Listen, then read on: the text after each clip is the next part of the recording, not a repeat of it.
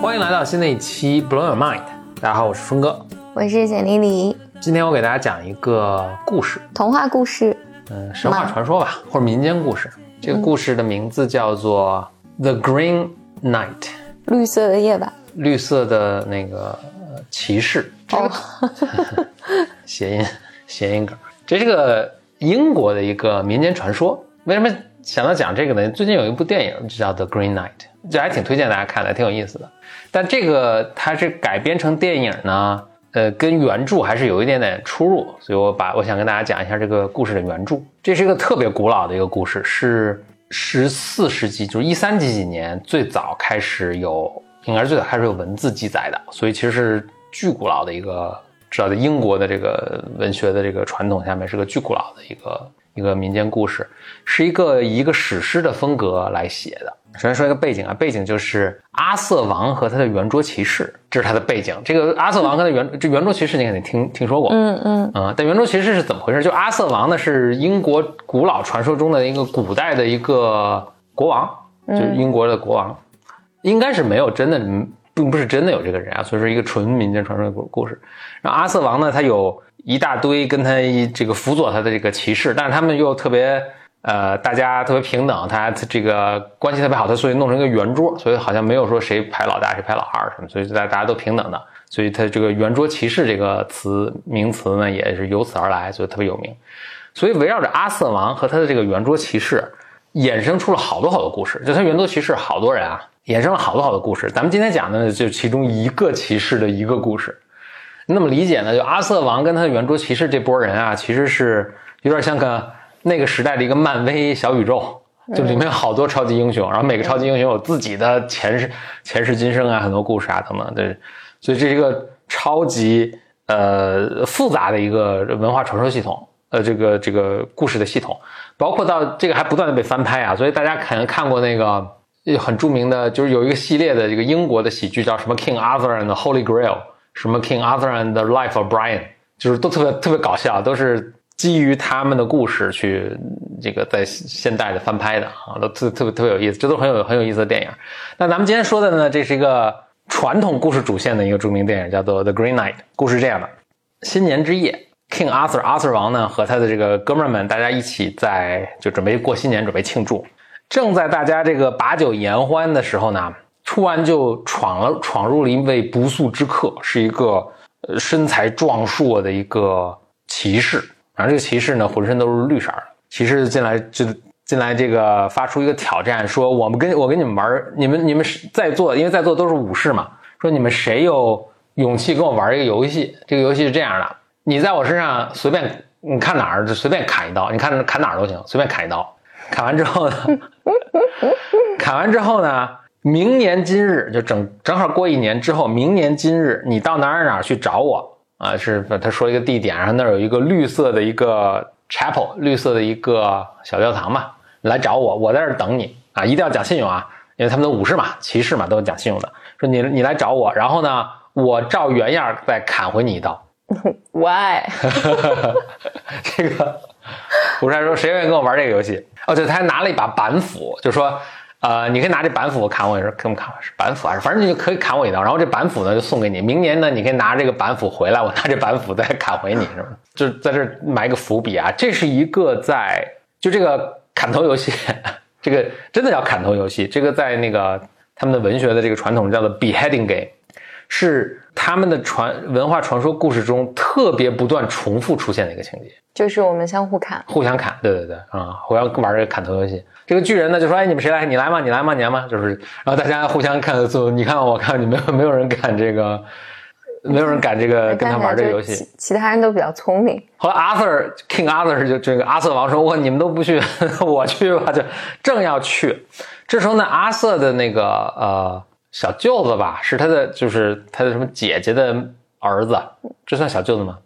姐姐的儿子是他的外甥。”啊，外甥跟小舅，反正就是他的那个小小舅，小舅子是他，反正就小舅子跟他是平平辈儿哦哦，OK，那他外甥吧，外甥，他外甥是应该是圆桌骑士中最年轻的一个小伙子，叫做 Gawain 吧，Gawain，好像是侄子，侄子啊，总之啊，外甥和侄子，反正把他比的第一辈儿的这个新一代的这个骑士。各位呢，就就我来各位就就上了，就就要跟那个呃绿色巨绿色骑士单挑。绿色骑士呵呵一笑，坐在地上就迎颈就入，就是你砍吧，对不对？不反抗。然后各位就拿起宝剑，叭一剑，就是这也是有武有武功的嘛，一剑就把这个绿巨人的头砍下来了，这头就滚一边去，什么流血流一地啊什么。然后呢，这个但是绿巨人这身体没有倒，是站起来把这个头拿了起来，哈哈哈哈，仰天长啸。他怎么仰天长啸？可能举着头发就是哈哈哈大笑，就走出了这个他们的这个城堡，然后一边走一边说：“哎，小 Z，，那个明年明年今日你一定要来。”就把这个板斧也留给他了。然后大家就都有点有点发愣，但是呢，又觉得这个戈温呢也是个英雄嘛，英雄啊，替这个替阿 Sir 出玩一玩这个游戏啊，对，出头。所以这这一很快的一年就过去了。戈温呢，他呃，由于他有这个骑士的这个很讲信用的这个，就必须得很讲信用嘛，否则别人就觉得你是一个胆小鬼。他就 OK 告辞了大家，就说我要去这个赴约了，他就就出发，沿着那个这个绿骑士嘛，跟他说了一个什么方向，他就他就去走。一路上呢，这个就是一个比较典型的这个民间故事什么，反正一路上他也是披荆斩棘，跟《西游记》一样，披荆斩棘，各路闯关。大家如果去看那个电影，就会看他一路上也有一些很有趣的奇遇，也是打败怪兽啊什么的，对，解救美女，反正就一路上经历这个，这里就略过不细讲了。就眼看快要到，就是按照那个他这个方向啊，他应该已经快到这个绿色这个城堡所在，呃，绿色的 chapel 就是什么小教堂所在的一个地方。但是呢，找来找去找不着，就找着过程中呢，他找到了一个呃非常 fancy 豪华的那么一个城堡啊，他就进去了，结果发现呢，城堡里面呢有这个城堡的主人是一个呃也是个贵族吧，城堡的主人和他的这个特别漂亮的妻子，他们俩住在这儿。他们一见着这个格温呢，就非常欢迎，说：“哎，这个啊、现在这个全全国人都知道你的这个勇敢的事迹啊，就我们也很高兴你来这个做客，就来先当我们的客人吧。”格温呢就说：“不行，这个眼看没几天了，还有一礼拜就我得到赴约的日子了。”然后这个城堡的主人呢，男主人，咱们就管他这个叫这个叫什么？叫叫城堡主人吧。城堡主人就说说这个你要去这个地方特别近啊，一天的路就能到。你所以你在这儿呢歇几天，你把这个身体这个战斗能力恢复好，然后到时候呢我送你去，我给你指路去那个啊你要赴约的这个地方，所以你就不用担心了。跟我一听那也挺好，他就在城堡先住下了。城堡这个主人的这个夫妇呢，就是盛情款待他。呃，第二天呢，就是所以他就在家睡，在这个城堡里睡懒觉嘛。这第二天呢，城堡的主人说：“我好打猎，我今天出去打猎了，我跟你玩个游戏吧。”你看这个，这引出这个第二个经常出现的一个主题。城堡主人打猎就说：“说说我出去打猎，我会把我抓到最好的猎物，不管是什么猎物啊，回来送给你啊。那你呢，今天就跟城堡里待着，但是城堡里你今天遭遇到的最好的东西，你要给我。”咱们做一个交换游戏。刚才这个砍头游戏，这是交换游戏。交换游戏也是一个在神话传说中非常常见的一个主题。Going 就有点发懵，就说这城堡东西都是你的，我我不管见着什么也都是你的嘛，我再跟你交换，这个不就很奇怪吗？这个城堡的主人呢，就哈哈一笑对，就出去打猎了，就出去打猎。然后各位自己呢，就跟家待着呗。这时候，这个城堡的女主人就破门而入，就引诱他，嗯啊、s e x u a l l y 引诱他。格位呢，作为一个骑士，就说：“哎，不行不行，这可不行，这可不行。”就就言辞拒绝。但这个这个女主人就特别坚持。哥们哥们呢，哥们儿出出于礼貌，就跟这个女主人亲吻了一下嗯啊，出于礼貌，怕她伤心吧，可能就亲吻了一下。晚上男主人回来，他打打到了一头鹿，他把这个鹿送给格温了。然后他就问格温：“哎，你你有什么要送给我的吗？”那哥们只能送他一个吻，对，只好也亲了这个男主人一下。然后第二天呢，早上他们还又就说呃还是这个约定，然后那个城堡主人呢，男主人又出去打猎了，然后这个女主人又过来引诱他，然后这次呢比昨天还强烈一些，然后各位呢就又很不好意思，就亲了女主人两下。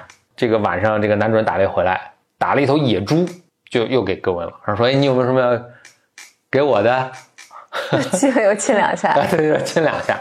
然后第三天，又是这是他待的最后一天了。然后这个又又同样的约定，然后这个男主人又去打猎了。然后这个反正同样的事情又发生了，女主人来，这亲了三下，亲了三下呢，就女主人就特别强势，想要跟他怎样怎样。各位呢，出于我们骑士的尊严，就坚决不从。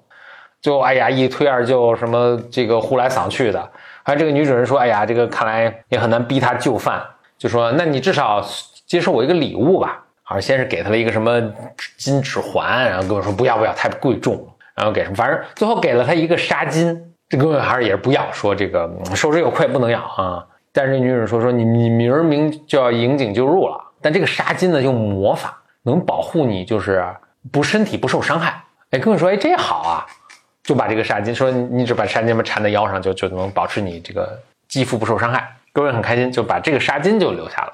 晚上呢，这个男主人回来呢，这时候抓到一个什么东西呢？抓到了一只狐狸，嗯，就又给这个各位了。各位呢就亲了他三下，但是呢，这个纱巾就自己眯了，就没有给他。嗯，他就没有给他最好的东西。嗯，就没有全给了啊。对对没对。第二天他们就出门了，然后这个就把他送，就给他指指明了方向，他就去到了这个。绿色的这个 chapel，这个这个小教堂那儿，这个巨绿色巨人呢，已经在那儿等了。嗯，还是一边磨刀一边等。还说，哎，你果然这个赴约那个没有爽约来了，很好。说，那你现在就就坐好吧。各位就坐好了，坐好呢。这个绿色的这个骑士骑士就挥着板斧啊，就要砍他。各 位一记紧张，一把脖子一缩，然 后好像没砍着是吧？然后那个那个绿色的骑士说：“你这个。”我当时有缩吗？然后说你说你们您没缩，说那那你为什么要缩？他说哎呀我没没你胆没你那么勇敢。那就是说做好那个不这个骑士说你做好了你你这回别缩了。然后反正好像这么三番五次他每次都缩，这很难不缩啊。后来呢最终呢就是反正他们就反正说了几句话什么的，就最后呢鼓起勇气我说你砍吧。这个呃绿色的这个骑士就挥起板斧叭一斧砍下去了。但只是在他脖子上擦出了一个小的肌皮肤的小伤口，就就擦伤了一点点而已。这就是丝巾的作用啊！那个哥们就哇大喜，说啊这个躲过这一劫。然后再转头看呢，这个绿色的骑士呢，这个盔甲掉下，绿色掉下，其实他已经他变成了谁呢？变成那个城堡的男主人。男主人就哈哈一笑说：“哎，这个全部这个事儿呢，都是对你的一个考验。考验的是啥？考。”考验你是不是勇敢，是不是遵守骑士的这个风范啊？嗯，说本来呢，你都完全经过这个考验，就是你会应该是毫发无损的。但是呢，因为你自己眯了一个丝巾，这丝巾也是个绿色丝巾啊，你因为自己眯了一个丝巾，所以对你对你有小小的惩罚，就把你这个还是给你蹭伤了一块啊。这是告诫你这个不要乱拿别人东西。好，各位呢就啊这个明白是怎么回事儿。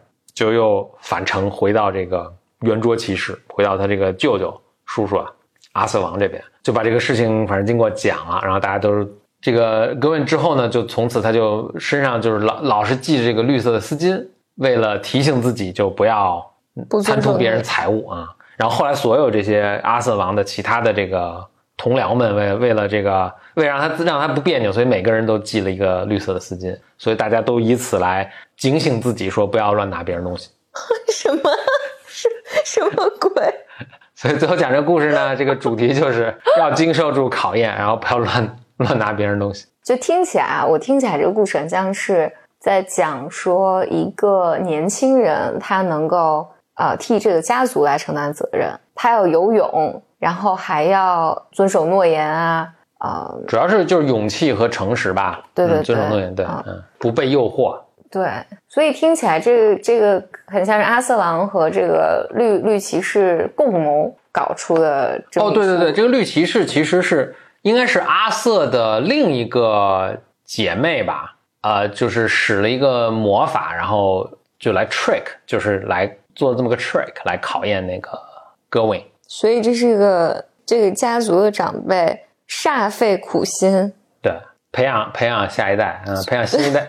新新一代骑士做这么一出，嗯，但这个这个但这个故事里面，这个故事里面，当然这是十四世纪的故事嘛，就这个故事里面，这都是关于男性的，然后女性就扮演了一个非常奇怪的角色，就女性是个诱惑。它这里面有个很有趣的点，就是其实里面最 powerful 的都是女性，就是你说这个是不是最 powerful，大就有很有很大 power 的，对对对，一个是这个这整个的这个导演这场戏的其实是阿瑟的姐姐，还不是妹妹。我刚才其实省略了很多，就这个姐姐和妹妹这个人物，其实在这故事里面是有出现的。在他要去见那个绿色 Green Knight 之前，他不是在那个城堡里吗？城堡里面其实除了那两个夫妇，还有一个神秘的老太太。这神秘的老太太就是老戴着一块遮掩布，嗯。就是眼前戴着个墨镜似的那个，啊，就是所以他，然后也一言不发，但是所有人都对他无比尊重。这个其实就是阿瑟的那个，那就算姐姐吧，阿瑟的姐姐，她是这个整体的幕后的操纵者，并且她有魔法啊，就是会会有障眼法啊，所以她是特别 powerful。另外呢，就是那个城堡的女主人，嗯。就特特别漂亮啊，特别性感啊什么，她也很 powerful，就是她去诱惑啊什么，就其实她也在掌握这个故事的推动，就是故事的情节。你看阿瑟不是不是阿瑟，就是那个戈温本人，其实他不推动情节，他是情节在发生在他身上。对，这是一个挺有趣的一个观察，就是其实这个故事里面女性是很 powerful 的，嗯但呃，然后但是呢，所有 action 都是男性在做，嗯但这些男性虽然是做 action，但更多的像是 action 发生到他们身上，而不是他们去做 action。所以包括那个男主人最后演化成 Green Knight 什么，也都是被那个导演，就是那个女魔法师去教他怎么去做。嗯对，反正我整体上不是特别喜欢这个童话，嗯，Why not？我不知道怎么表达，就爹味儿很重。就我我在想，我如果是这个男主人公叫叫什么 Gerwin，戈文，嗯嗯，感觉是被戏弄了一番。对对对，被戏弄被骗。就尽管这种教育好像出于好意，以及好像他带天天就包括这个故事后面的这种，因为他带上绿的这个东西丝巾，然后其他人因为怕他不好意思，然后大家也都带上，反正就他是个巨婴的感觉。嗯，就他在整个这个故事里面，而且让男性玩这种最幼稚的游戏，砍刀游戏，对你砍我一刀，我砍砍你一刀，就是我我出去什么好的东西，我跟你交换你好的东西，反正就是我觉得是一个非常蹩脚而且浅薄的教育故事。不过想必这里面的这些主人公都很年轻，哪怕是这个亚瑟王、阿瑟王，亚瑟王应该不年轻了，他们当时都是这种口述的，什么也没有他们更多的描，就是亚亚瑟王我，我的印象中老觉得是一个中年男性的一个什么，你想他外甥都已经怎么也是个 teenager 了吧，应该是，对嗯，但是他有可能就三四十多，，嗯对，他可能就三十多岁。我不太喜欢，就是不太喜欢这种好像成年人制造了一些看起来是嗯危机吧，嗯，来来来戏弄戏弄年轻人，就好像这个生活里面没有足够多的他需要承担的责任一样。当然，就是我我觉得从一个更温和的角度来讲，那当然他流传这么一个故事，他为了让年轻年轻人学会承担责任。诚实的重要性，我这么一想，这样的故事可能还挺多，就很多的故事都是好像就出现那么一个人人造的，当然你你当时不知道是人造，就主人公当时不知道是人造的危机啊，就出现那么一个危机，然后他千辛万苦啊什么的，哎，最后其实揭开这个什么哦，我们就是为了考验你一下，然后好讨厌啊 是就确实确实很讨厌，不符合什么，不符合我们现在的这个这个对人的一种尊重的一种观念吧。哦，你这个我想起来，我好像在微博上面是哪儿刷了一个小视频，讲了很像类似于这样的故事，就说是个什么九尾狐的故事。大意呢，就是一个就是山山村里的农民吧，就遇到了一个很漂亮的女生，然后这女生嫁给了他，嗯，嗯然后还生了孩子，孩子长到九岁，快十岁了。在这个就是他们结婚的呃十年，就马上到十年那天晚上，然后这个男的就他们生活也很幸福啊，等等等等。然后这个男的突然跟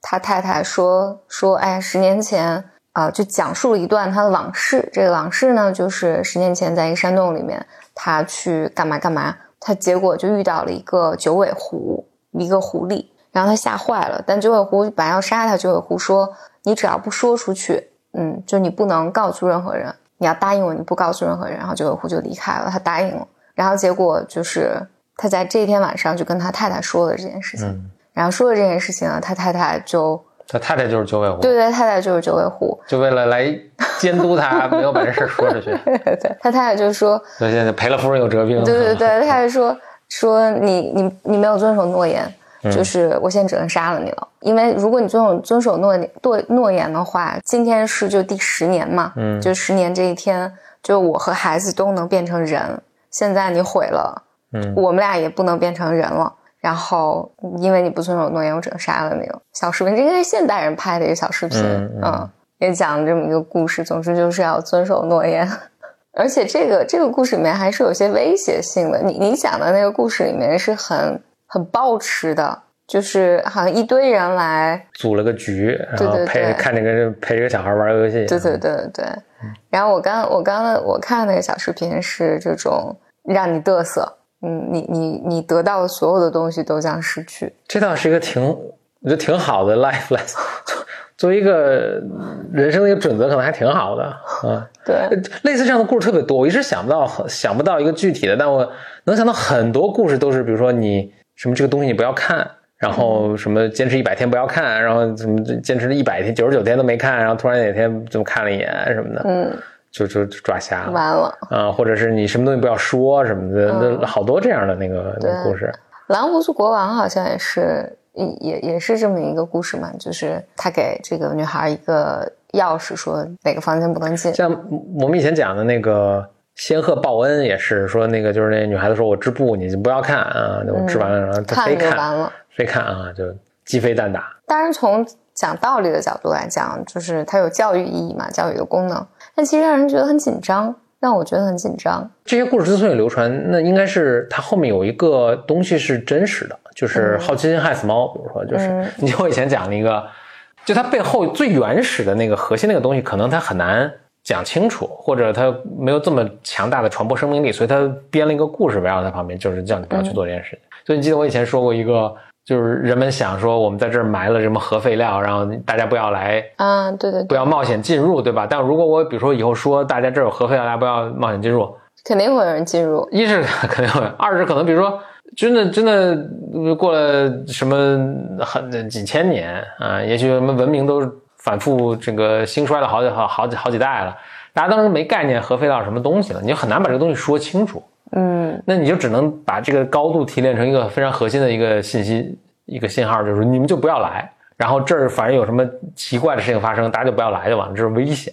就把这个作为一个宗教传播下去了，那大家就能遵守。嗯，但否则你你苦口婆心用各种解释什么去，大家就这个无法理解。对，所以这些也可能都是就编了一些故事，就是把生活中的很多事情高度提炼，最后就变成一个故事，就是说，哎，比如说你要信守诺言。嗯。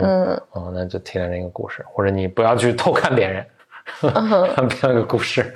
我我我突然你你说这个，我想到就是我我小时候听的那个谣言，嗯，就是但我一直信以为为真的，就是说你如果你吃了你的耳屎，就会变成哑巴。你你小时候听我没你没有嗯，另外我也从来没有对吃耳就我特这个。从来没有发，就是我从来没有过这个想法，说为什么要去吃耳屎。我我也从来没有这个想法，但是我记得很小的时候，就是老师还是什么就说说你人吃了耳屎就会变哑巴。OK，所以我一直特别恐惧耳屎耳屎这件事情。嗯，然后我怕自己不小心吃了一口。对，所以我觉得这肯定就是那个对，嗯，印象很深。对对对，有肯定是有有人不想让你做这件事情，然后所以就编一个这种故事。那简历在微博上发出这个话题征集的这个微博，然后里面我我看有好几个人都提到话题是和比如三十岁以后的生活大概是什么样的，还有亲密关系。亲密关系主要是因为最近有一个呃综艺在播，就是他们是让离婚的或者将要分手的 couple 一起上这个节目，然后大家来更多围绕这个亲密关系来讨论的。亲密关系我没想好从哪个。角度来讨论，亲密关系好大的话题啊！那他具体想聊哪个呢？聊分手，聊什么？我我看下面有人问说说分手之后还能不能还能做朋友？嗯，还能吗？应该比较困难吧。我我是这么想的，我我觉得就人在分手的当时一定会觉得这是一个呃特别大的事儿。也不会，你你你，我觉得第一次分手可能会这样，但是你经历几次之后发现哦，其实就日子是照样过。我是看别人这样啊，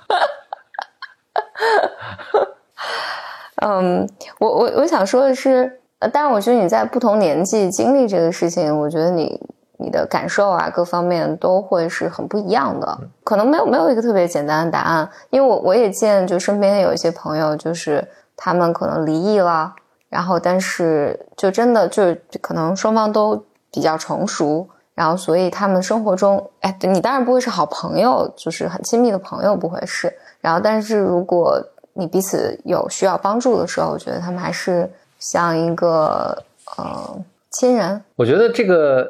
人生已经非常 complicated，你没有，除非这个人对你有，就是怎么说呢？你特别 value，哎，我都想不出什么特别好的理由，就是你没必要让自己生活变得更 complicated。嗯，就是你比如说，你可能是失去了一个，就他可能确实也是可能很很有很好很有意思的人，也给给很多启发。然后，如果你们减少了以后，比如说这个交流的机会，那是个损失。但是那反正有意思的人也挺多的嘛，你可以用结交其他的人嘛。但是，但是。就这么出这么个事儿，真的是给你人生平添很多没必要的 complication，那是就复杂度。那别的不说啊，比如说你又结交了，呃呃，你你又进入一段新的关系，嗯，那就当然如果都是成年人，大家也不会说把这怎么，但这个就你可能存在一个解释，然后你要什么避嫌什么，就 why 就没必要，嗯啊，我觉得没必要。我我觉得我想表达一直没表达出来的就是，我我一直想表达的是。特别年轻的时候，你觉得分手是个特别大的事情，嗯，然后事实上，我觉得它一定对你人生是有影响，不管你在哪个阶段。但是呢，呃，它也没有那么没那么大事儿，没没有那么重要。谁离了谁活不了，以及以及你们的生活一定大概率是渐行渐远的，嗯，就你生活里会出现对于你更重要的人和更更重要的事情，所以实际上就是说，关于分手还能不能做朋友这个事儿。我觉得就是他，他后面就不会再是个问题，嗯，不是个事儿，嗯。嗯，不不是一个你需要做决定或考虑的问题。那回来刚才讲说三十岁之后，大概是我好羡慕呀，就是问这样问题的人好年轻。我除了羡慕他，应该可能他比如他他身他身体可能更好一些，或者精力更旺盛一些，别的我还真的没有什么特别羡慕。我觉得是属于一种非常。一是自自己，就是我我我想我甚至过了三十岁啊，就是就三十出头的时候，都是在一个我的精神状态没有很好的一个，就很迷惑。嗯嗯，因为你三十岁，就是就事后看来这其实也都不是事儿啊。所以我觉得一个很好的主题是，就你你过得越多，啊你发现这就都不是事儿，就因为你的生活会越来越艰难。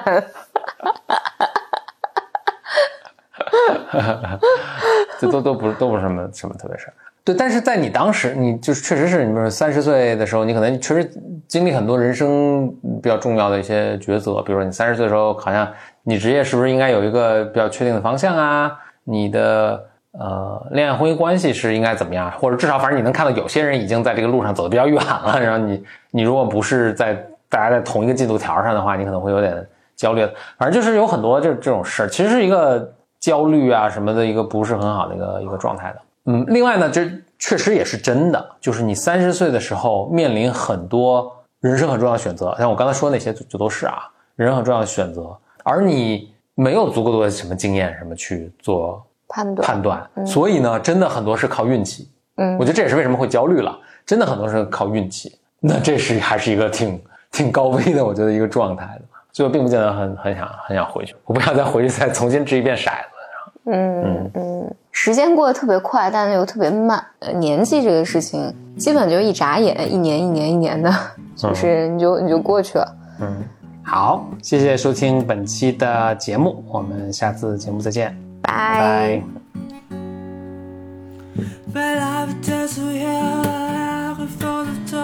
拜。